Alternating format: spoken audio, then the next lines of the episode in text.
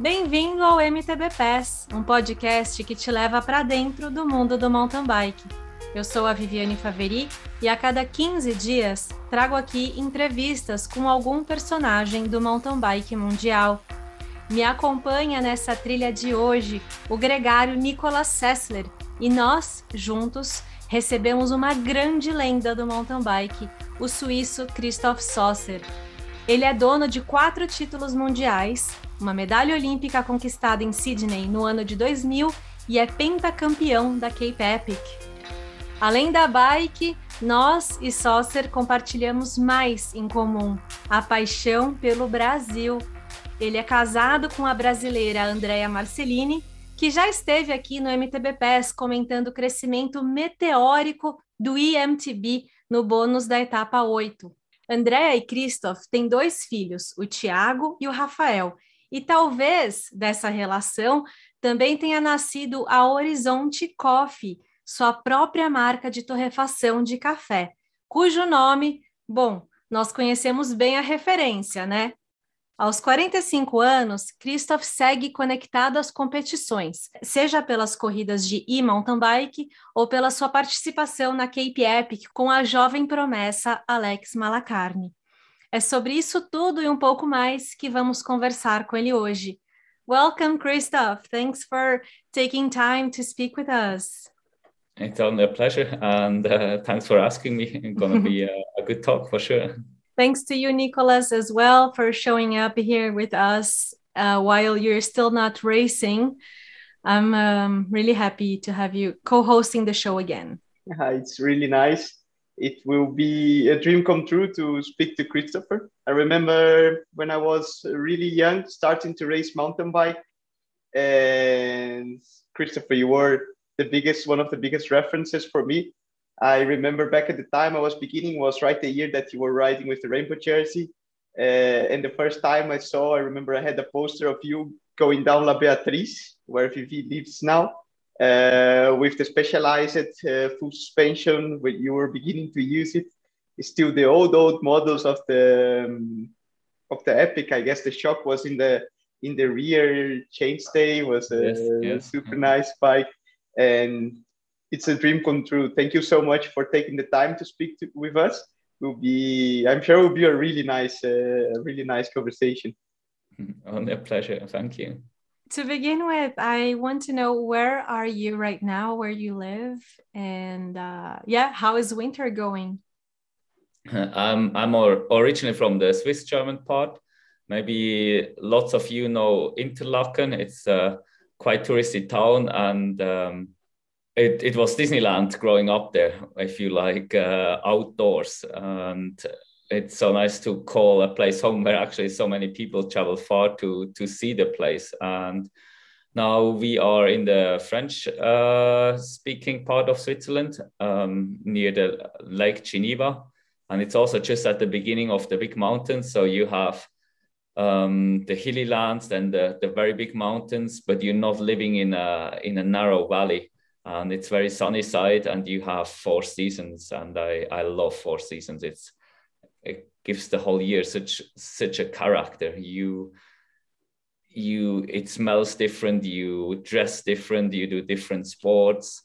Um, and as a kid you know just winter was the biggest thing. And then going into spring it's just so much the nature comes so much alive and you're you're as, as well. And then summer anyway um, it's it's nice. And then we have we have the autumn which is actually my my favorite time of the year the the air is crispy clear and uh, so much you can do were you always doing multi-sport growing up to adapt to the seasons or is it something you're more able to do now because i just saw a post on your social media that you went skiing with the whole family and that the little Tiago is shredding not only bikes, but he's also shredding the skis. He's really good.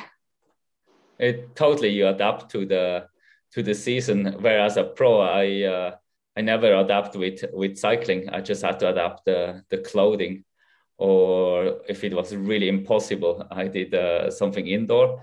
but in the winter adapted lots of, of different sport to, to the cycling, obviously. Um, if it was a gym, lots of uh, uh, backcountry skiing or alpine skiing. And now since since our return from Brazil, I haven't been on the the bike uh, one time actually, and that's I think more than than five weeks ago, um, because there's so much to do at the moment here. Um, I have a coffee roastery, and it's a a good hour run away, going going uphill, and going with the bike. It wouldn't be a pleasure taking the main road and the trails. Everything is snowed in, so I'm just running up and down and then uh, lots of backcountry skiing, meaning I, walk up with the skis with some sort of of a coat under under the skis, which you take off for for skiing down. Maybe it's a bit difficult to imagine imagine for a Brazilian. Uh, so you can walk up the the mountain and ski down. That's basically taking it short. And then uh, yeah, it's so cool to to see Thiago, who's four years old now, also enjoying uh, skiing so much, and I'm sure our eight months old uh, Rafael will will will do the same and going with with the with the seasons. That's curious because I remember reading um, an interview back a long time ago, and you began actually cycling as a professional sports a little bit later in your career for what would be considered the normal growing paths especially nowadays that we see so many young superstars already out of the juniors and flying around. Do you think that this fact that you were doing many things before fully committing into cycling uh, and still did throughout your career help it on your longevity and pleasure on the bike? I basically run through the normal Swiss um, system uh, which is still hasn't changed basically. You know you you go to school after school you do go to university or you learn a job via internship and going to school with other kids from other internship. It's it's a different system than than a little bit anywhere in the world. Germany has the same and austria too. So you're not going to get professional before 21 years old. If if you get professional right after school that's exceptional exceptional basically. And it's also you can almost say it's not accepted as well. Um, you know you you do your school and then then uh, there's another four years where where you learn a profession or, or go to university. And then only after that you can basically choose uh, being a professional athlete. And as as you can see in switzerland is doing so well in sport in in general especially in mountain biking and also Nino, he, he did exactly the same as I did. Uh, Lukas Flückiger, uh, Thomas Frischknecht, everybody. Um, obviously, there's also the army part. Then after you're 21, that changed since I am. I should have done it. Um, now they have very good sports army, so there you can. It's not gonna take you a year year off basically. So I do think it's very, very good. So you have to learn it the hard way. You're not turning professional too early. Like this, you have all the time uh, another step to to improve, which I believe is very, very important to see to see kids with 16 year old. They have the best bike. They have a team. They maybe get massage. They have mechanic. Um, they have a coach and all that. Should they be definitely quick, very, very fast? But then with 2025, they have a difficult time to see easy way to improve, but just by changing the environment. So I'm, I'm really big fan of that system. Even it was very hard for me sometimes. Um, I hated to, to do my internship. I would have loved to be professional earlier. And then for me was incredible with 21 or 22 that now I have the chance to, to turn pro and that was such a big boost. And I wouldn't now looking back, it would be not good to have that boost already with, with 16, 17 years of, of age. Lots of different sport is also very, very important. Um, prevent injuries, keeping keeping the fun. Um, I think it also helps your sensoric, motoric. Um, um, it's you know like just doing the same thing from very early on, I don't think it's good for for the for the long run of your your career. uh, learn it playful with lots of other things.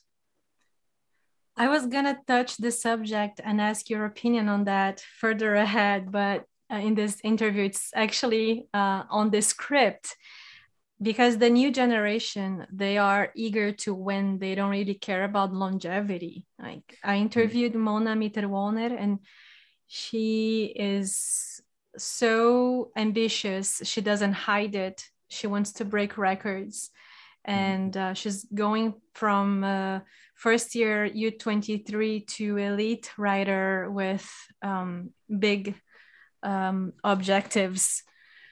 How, how do you see that? Uh, is it, um, and especially being from Austria, apparently she's not considered professional yet. Mm-hmm, mm-hmm. Is that it?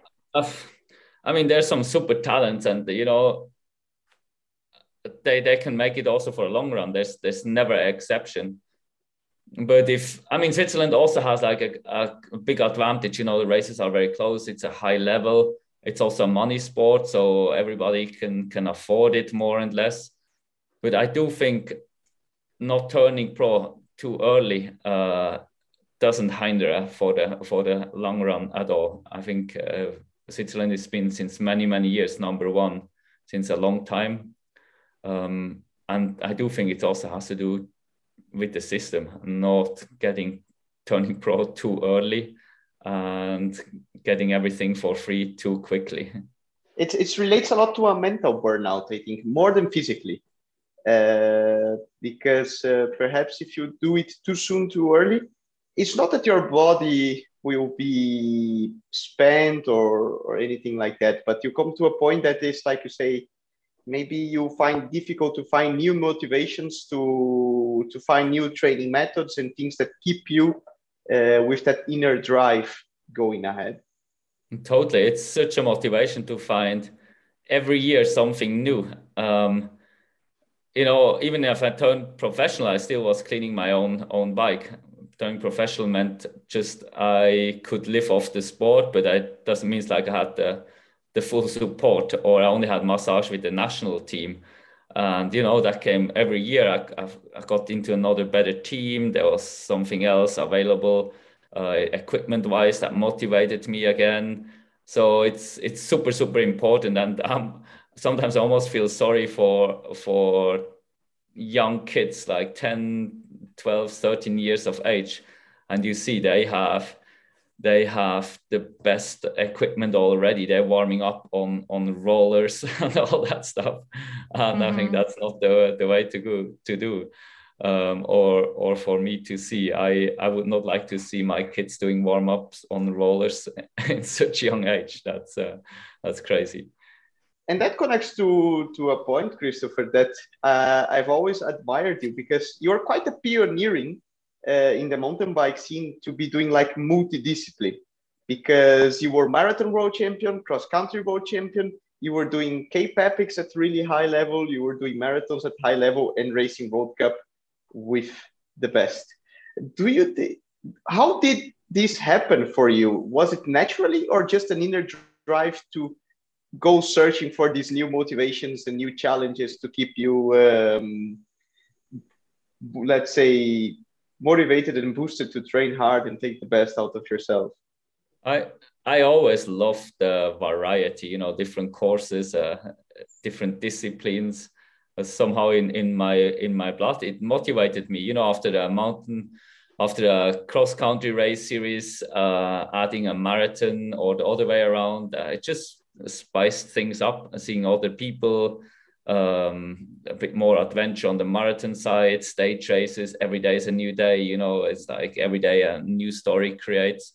Maybe it's also just because I came still from old school mountain biking, where as a junior we just did both downhill and cross country. After the the downhill race, you cleaned your bike, and then on Sunday uh, you end up at the start line for cross country.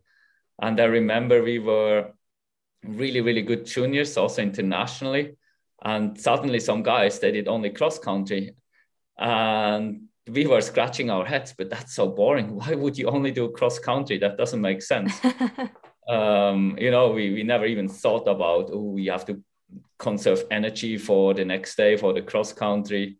Um, we were basically cowboys, just going for everything we could. And maybe that's Ooh, gas all day, in, all the time. yes, uh, yeah. That's amazing. that reminds me of uh, Nathalie Schneitter. Uh, we were teammates, and uh, she was the first person to introduce to me that parts of mountain biking could be boring because I was a beginner when we met, like in professional racing, and uh, she was in the end of her professional racing career. And yeah, we were in different times, different moments, but the same age. And she was like, Why do you do these things? It's boring. Like, why do you ride these trails? They're not fun. And then I went to her house uh, and I found I rode on her trails and I understood, okay, this is another level of my mountain biking. And that's kind of like in the blood of the of your generation. Uh, it's cool to to hear that from you. Mm. But, I think uh, it's also a, a recipe to success for the Swiss riders. After their their racing season, they often take the enduro bikes out and then they go play still yeah. in the, the mountains. It's not like they take three days off, uh, three weeks off, and then straight on on a on a program. I think uh, it's very playful here, and that's very nice to to see. Yeah, definitely. I and I'm so lucky I got to experience that on her backyard, and she introduced it to me. That's really amazing. But question, uh, maybe it's ignorance of my part. How did you race cyclocross? No, uh, that I did never. Okay. I prefer to go to South Africa for longer time in the in the winter. Mm. And then it was just also for me. I mean, the winter would be always go go to Zurich, um, meaning too much in the car versus versus racing. It just wasn't in balance for me somehow. Uh, and then um, you know, I'm I, I'm sure I would also become competitive. I would see the other guys have two bikes, they have staff and everything, and it was just way too much admin versus what you get out of it. So that's why I I never chose cyclocross. Even I think could have been quite good for me. Speaking about South Africa, you have a really strong connection with Stellenbosch, that area. Could you tell us a bit about that and uh, your relationship with Songo as well? Yes, I uh, when I actually turned pro, I thought, what do I gonna do the whole winter long at home? Um, I can't train the whole day. I maybe just get bored. So I was thinking of an alternative, and I knew America could be something, but I didn't really want to go to to America to learn to improve my English to a to an English school. So then I was looking in South Africa, and I've seen there's a school in Cape Town. So then I went to to South Africa to Cape Town. I lived there. Um, for five weeks in the city, which was far ideal for for training. I think it was like Sao Paulo style, I can imagine. Whoa. And, uh, not easy. Then, yes, and Cape Town is not far from back then. Now it's Cape Town is much better for for for cycling, especially mountain biking. But back then there weren't any any trails. And then um, Stellenbosch is quite close to to Cape Town, and I've seen hmm, that that could be much much better to to be there than in Cape Town. And after the school was finished, I still had two weeks uh, left, and then I dislocated to to Stellenbosch, and uh, ever since I fell in love with with the place. Uh, very good people, good weather, good riding, uh, good good food, good wine so ever since I came came back to Stellenbosch and uh, it it grew and grew the the friendship circle and um, there's also big poverty uh, on the other hand and and um, since 2008 I, I founded a, a, charity cycling and education charity called Songo. And it's really cool how that that baby becomes really grown up. And now it's more than 80 kids benefit of of cycling sport as, and especially education. Um, we have a, a, big clubhouse with with computer room with um, food program as well big bmx track and uh, lots of mountain bikes so it's a it's a small charity on one hand, but we know the kids individually, so we can nourish them individually, um, and and also with our connection to to hopefully find them jobs, to find them very good education, that it really changed their life for forever, and not just here's the bike, um, here a few books. So it's um, it's very very individually. That's amazing. So I can imagine that since 20, 2008 you had already changed a few lives. I hope so. And, you know, like uh, I think Sipho Nkosi, he's one of the best examples. He was the first year in the program already, and he's now program manager and we're almost daily in contact um, and it's so cool to see from where he's coming from and and where he is now and he's been all over the world already going to being invited to to races and yeah. and uh, yeah he's becoming or he is a very very good manager and such a also for us such a good asset for Songo giving giving back what what he got as well. And we did in um, 2016 i think we we also uh, wrote the cape epic together. Incredible i i yeah that's uh, really special congrats on this starting this project and carrying it on and uh, now on to the next chapter of your life, where you are right now, the transition from pro athlete, pro racer to an entrepreneur, dad. Um, how was it? Was it challenging? The body getting used to the new life, the mindset of professional racing, and then, okay, I don't have to race my time when I go grocery shopping, I can take, I can go slow and take it easy, sort of thing, you know, because well, I'm using the reference of my husband. He just retired, and I keep reminding him that he doesn't have to do that. well, I, I, probably had the, the smoothest transfer you can imagine because I still was very involved in uh, with the team. I was still traveling with the team. I was a performance manager and helping the athletes on the course, next to the course, um, still riding my bike a lot, still took part on on events. Um, I still benefit from from very good shape, and then also never had to train much, so I was almost not cool to race sometimes, but also fun because I was still very good, and people thought um, he can't retire. Um, which on one hand is true because I still had lots of time and I still love to ride my bike. Then I still had more time to ride my bike and um, being always on the cross country courses with the riders doing hot laps. So that that was very hard and kept me almost too good in shape. and I do think it's you know when you were pro for for such a long time and every day you wake up, okay, what what can I do, you know, to make me feel better? You can't just switch that off unless you didn't like the sport. I think if you didn't like the sport and you were so tired of it, then maybe you just stop and never ride your bike for a long time. But for me, I love the sport still and still do it. And um, so I think it was a good transition, but I felt like I, you know, like I, I still need a new challenge, something new, learning something new. Um, not just like giving away what I've I've learned during my career. I, I also wanted to learn something for for myself and was always looking for something to do in my own business, um, there's definitely a push from specialized changing to to the business side, and then after I I basically, frankly, declined it, um, there was a push to marketing side, which was should been also, I guess, would been also very cool, fully but something I thought I I want to have something smaller where I have a, a big impact. You know, when I decide something it's done. And I went to Colombia a few times, learned a lot about coffee. And then I realized, well, a coffee roastery is something doable, something I, I really like. And just basically from one day to the other, I decided to uh, starting a coffee roastery.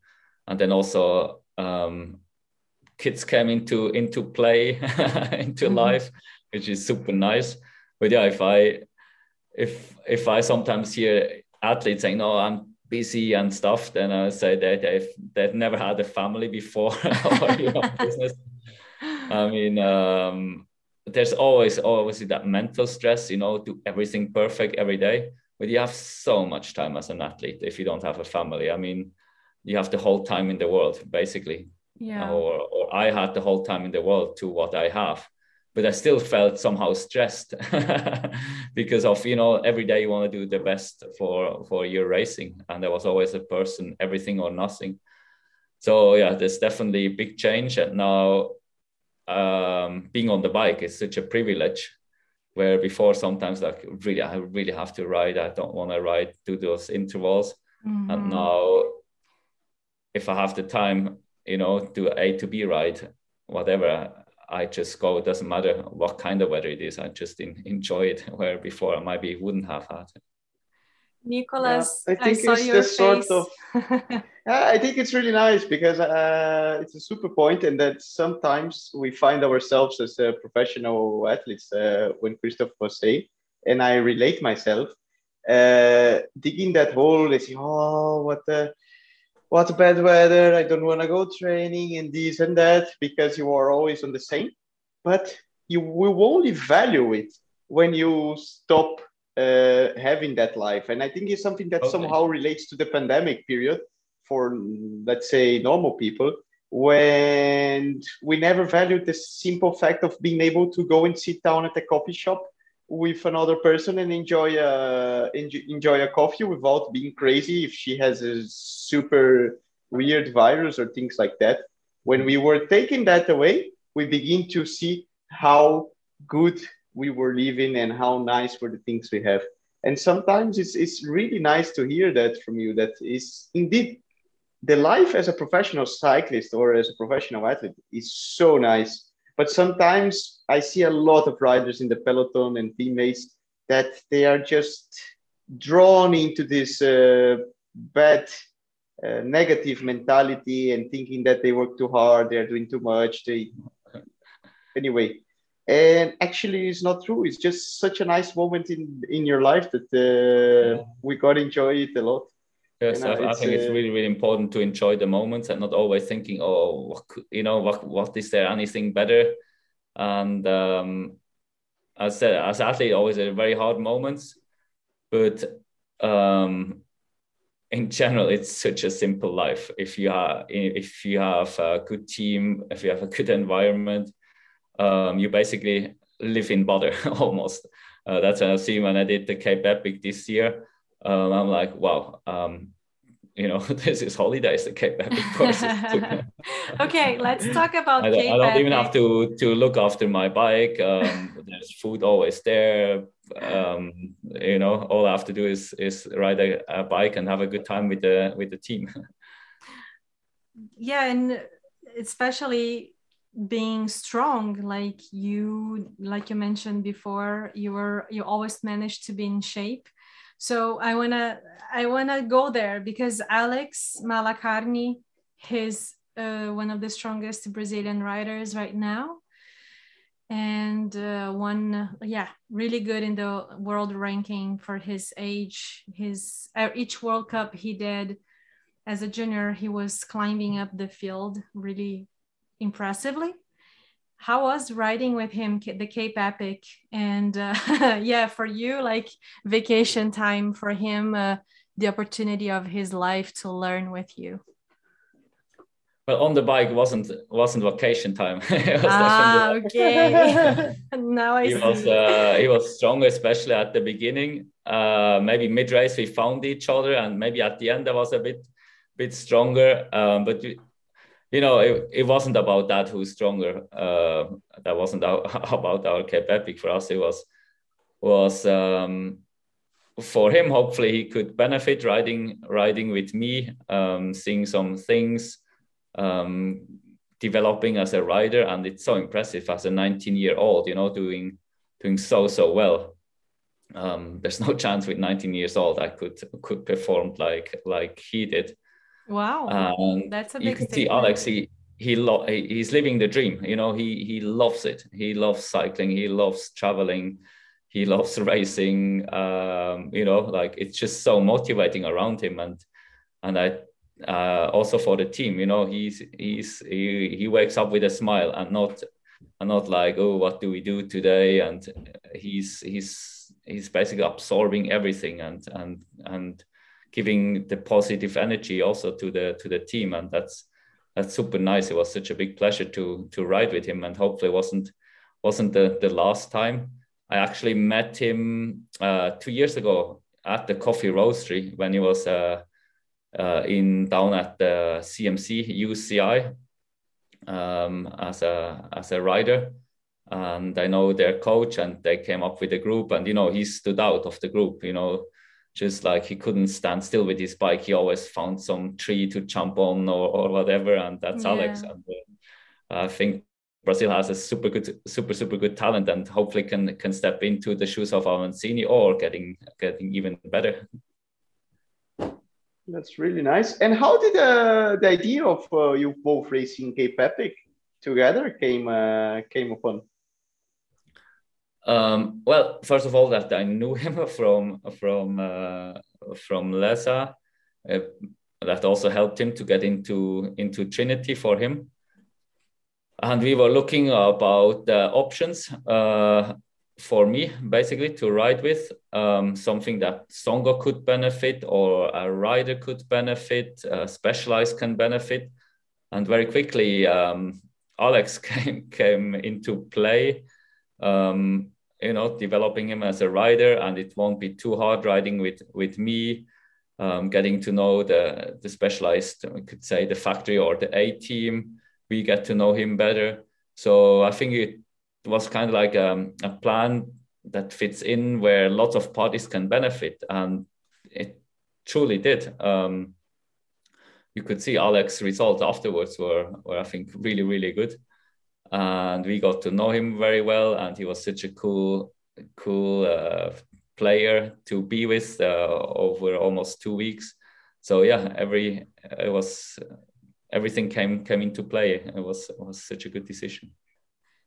Did you have to do anything special to prepare for Cape Epic, or you just kept your regular routine and you're ready for it?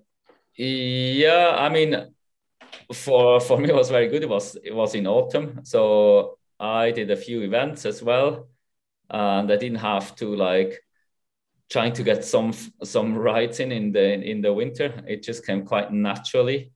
I you know I didn't do any any intervals. I sometimes just rode harder.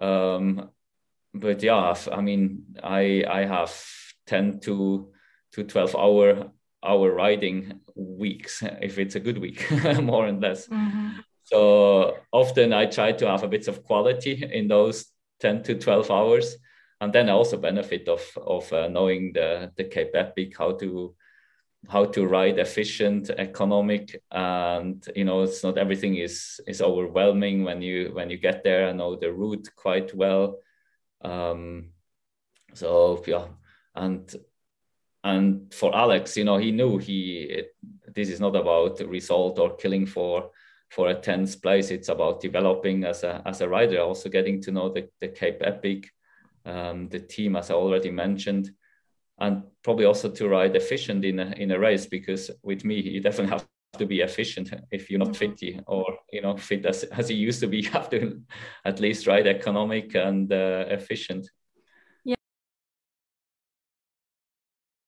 yeah if if we stop and think about it it's pretty amazing that he could physically handle uh, everything with you like he yes. was able to finish the race like he didn't have a stomach problem or he didn't yes, bonk stuff yes, like that that's yeah. also something very important at the cape epic i'm probably coming back of, on about riding efficient i once rode a three day stage race with a with a friend and he's he's overweight and whatever and uh, i've never raced with him or rode with him much.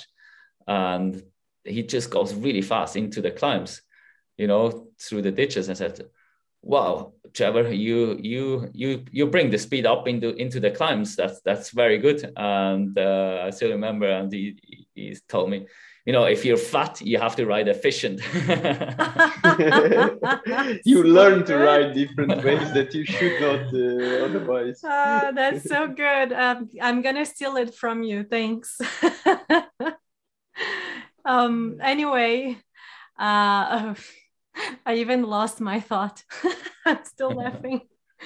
That's a nice one. You had a lot of mechanicals during your career. Looking back now, would you do something different? No, not because of mechanicals. I mean, I've sometimes I was definitely risking, you know, with tires and um, but my bike was was by far the lightest, and I, I'm pretty sure I also won won races because I had such a good good uh, light bike. Uh, just was ahead of others, and I, I love to try out new things. For me, I was never uh, conservative. I had fights with with the team management because I want to race things which haven't been really proven before. But that's also why I won probably uh, a few races and also you know a formula one car you can you can build that you can finish every single race but uh, you're never to win a race so no i wouldn't do any anything different and any battles or memories that uh, you still keep until today of any particular races or or days yeah definitely i mean uh, probably my biggest disappointment was was um, Olympics where I broke the chain uh, in Athens. And that was, uh, and you know, you can't even finish. Uh, I didn't bring a chain tool and there were no feed zones back then or tech zones, I want better. Or the sprint against Roel Paulissen, where I definitely, uh, well, I, I came over the finish line first, but they saw that it's something wrong in that crash um, a few meters before the finish line, and that just wasn't true. And then at the end, Janigeway get busted as a doper.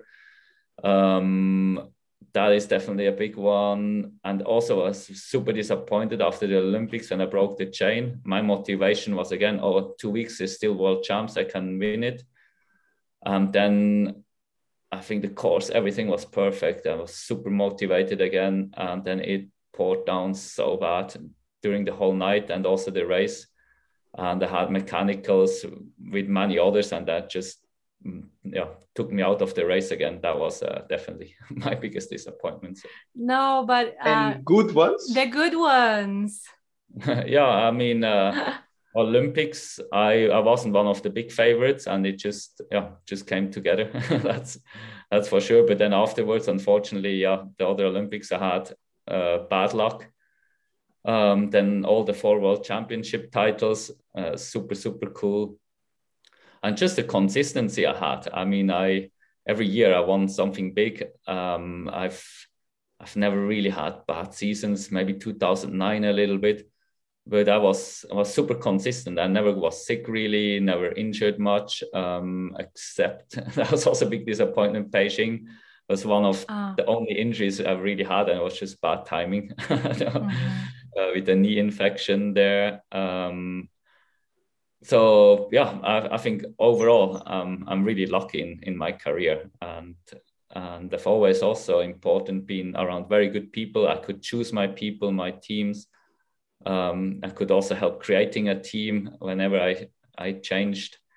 Um, so that was that was really really important for for me as well. You know, to have the right people around me, and that also motivated me to have such a long uh, career yeah definitely that environment the healthy environment is everything and uh, talking about that environment um, for the families that are listening to us the dads and the mothers what advice would you give them to raise their kids in sport but in a healthy way mm-hmm. Well, I, I can already give experience away. I even our our boy's only four, or and number two eight eight months old. I've I see with him it's actually I motivate him, but he actually almost motivates me more because he gets so excited trying out new stuff. If it's if it's skiing, if it's just running a, a, a simple trail or trying to climb on a on a rock or or riding his his bike. Um, I think we you have to inspire the kids. That's that's really really important, and they give so much back to you, and then it becomes such a cool, positive circle basically. Um, showing them lots of different things in a in a very healthy way, uh, very playful is is really really important. Sometimes I think like why why is that so cool for him? But then remember, well, the, you know, little kid. We were also little kids. Just a wood stick, doing something with a wood stick can be so cool for them. And you have, you know, maybe it doesn't look so exciting for you. Realize that's so exciting for him and support that. And um, you know, they they give so much energy back to you that you you become like a little kid again as well. that's very cool. Sometimes yeah. you you don't you don't want to have a camera on me on on me when I'm playing with him. because you become a little kid again. Yes. nice. I in uh, Brazil we have to be really creative about how to play with the kids because we don't have the maintenance maintenance on the trails as first world countries.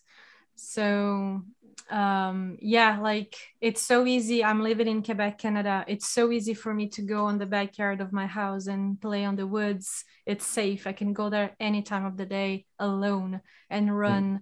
For hours without being afraid of danger dangerous people or dangerous animals. Um, but when i go in brazil it's totally different right? Um, so yeah i i'm just gonna want to add with what you said to the Brazilian moms and dads to try to always keep it creative because it's not because we don't have the perfect environment in Brazil that we need to like make the like uh, keep the kids inside the house and playing in in an apartment. I think it's possible to play with them and find uh, ways to it's be... definitely a, a very good point. It's it's here. It's it's basically disneyland. It's it's so so easy. You know i i take my e-bike. The two kids are in the in the in the trailer. We can ride basically anywhere on the roads. Um Tiago can ride his his little bike next to to my bike with the trailer in the back. He can just quickly take the the cord when it goes uphill which the and the cord is strapped on the on the trailer. And if if you live in the middle of Sao Paulo it takes such a big effort to get out of the city. And then i guess you think twice is it really worth getting the kids all in the car? Um, you know the admin is probably 90% for what you get get out of it. So i've never lived in a in such a big city and i don't have a recipe yet to what to do in a in a big city uh, uh, doing something outdoorsy well if if you have the the budget and the capacity you know maybe go out um, on on friday some sometime and come back on on sunday and do things in the in the nature um, to to show another life for for the kids. Mm-hmm. but as I, as I said it takes such a big effort versus uh, what we have yeah. here. But i do think at the end it's it's the effort worth it. Um, maybe less for the parents but still at least for for the kids. Definitely. Yeah for sure the effort is is worth it. And i speak it for myself. I grew up in sao paulo and uh, going out of town every weekend uh, is what allowed me to to be here today speaking to you about mountain biking literally uh, Nico ran away from the big city. He's now in uh, more in the countryside of Brazil, but uh, yeah, in Spain, uh, you have a good training setup as well. Yeah, well, it's, it's small for Brazilian standards, but it's still one million inhabitants where I come from in uh, in Brazil. So it's fair, not that small, and I miss a lot. And it's actually one of the things that when I moved to Europe, first in Belgium and then now in Spain, I find uh, the nicest about European lifestyle. Obviously, within its own um, um, cultural aspects within Europe.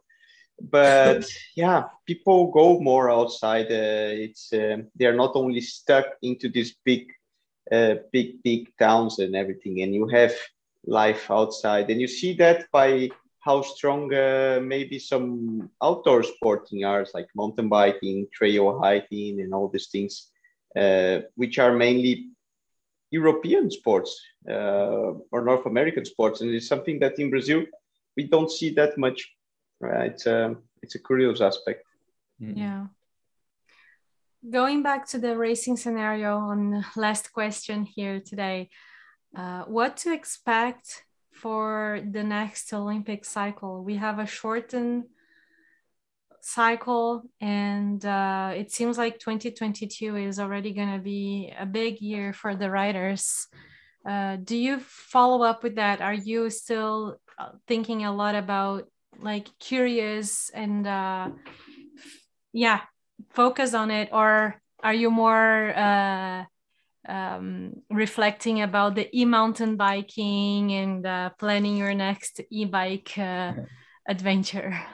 No, I'm I'm I'm still very involved uh, in the specialized team, and uh, you know, once once for specialized, um, I love to to stay with the brand um, maybe for for a lifetime, and it's it's very cool to to still have one foot in in racing and uh, in in in the company in the brand. And um, there's lots of talks about you know who be the next riders for for the next olympics or for the next world championship how how to develop them. So there's constant um, being connected with with specialized which i i i love with such a forward thinking brand and there's such good people in the in the racing team as well and that's why also a reason to to race a Cape Epic, you know, to be a week and a half fully integrated with the team, something I, I really enjoy.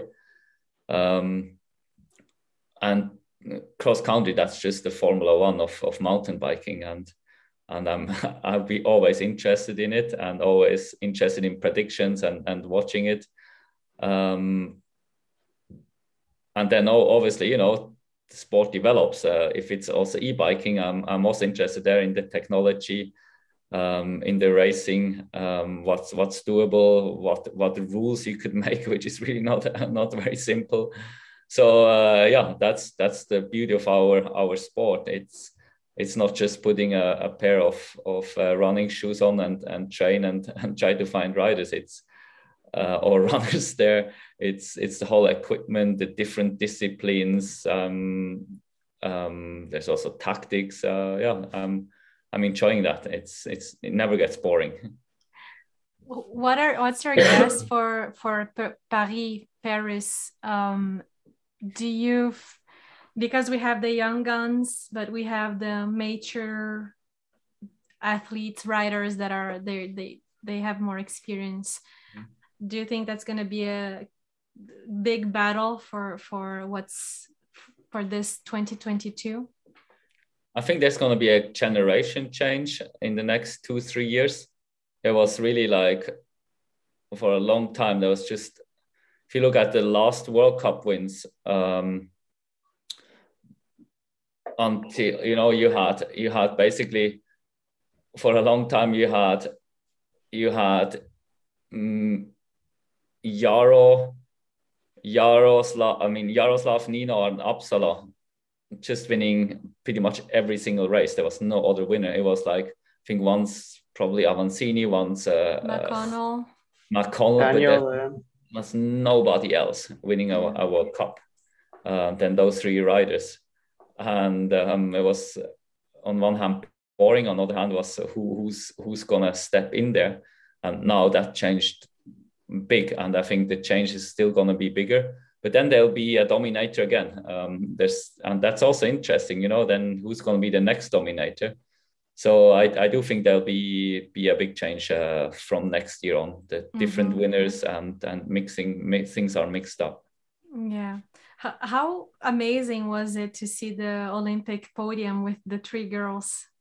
Mm, totally. Um, Incredible. I, I mean, me personally, it's it's really nice to see to see Switzerland doing doing so well, and I don't think it's gonna change uh, soon. I I think uh, Switzerland will play a major role in mountain biking for a long time. There's such good infrastructure is is in place, sustainable, um, and we benefit of of of just the environment here, um, the accessi- accessibility mm-hmm. of, of cycling in in general. So yeah, that's 100%. You know, there there be women and men will be always here, uh, Swiss athletes. but I also see in Brazil there's there's such a good positive uh, change um, where trails getting getting built. Uh, the sport is is mainstream, I, I believe, and Avancini, um, you know, people are following him. They're inspired, they're motivated, and hopefully Alex and other kids are are, are stepping in into his footsteps. Yeah, definitely. That's true. Uh, mountain biking in Brazil is definitely bigger and stronger than ever. Uh, that's why we're here. Much. MTB it doesn't Pass. need much to inspire a Brazilian. no, yeah, that's true. We are really enthusiastic. Yes, totally. Nico, anything else to you wanna? Uh, one ask? one last question because I think we are way over the time uh, we should have uh, been talking here. Uh, can we expect to see you in Brazil in Petropolis this year? Um, I don't think so. If if I go for the Cape Epic, uh, as much as I would love to come, it's uh, it would be too many weeks on the road in a too too close period. Um, but I would love to to come to Brazil, but I can't do everything. But the last question now: Do you ship to Brazil and Canada when we want I, coffee? I ship anywhere in the world, but um, the receiver just has to pay for the, the, the, shipping costs, and that's uh, probably not not uh, how do you say satisfy the beans because you can get good coffee bean roasted anywhere in the world but we are paying 100 100 uh, euros for shipping fees. It's well i'm just gonna have to to do a better invitation then. Why don't you and the whole family come to canada in august to watch the world cup mont saint anne and uh, maybe do some mountain biking here with us Yes, I love uh, I love Canada. I love Mount Saint Anne. I think it's the World Cup I won the most, and there's uh, such good memories uh, from there. And there's always space for coffee beans in my bag. Perfect deal. I'm waiting for you.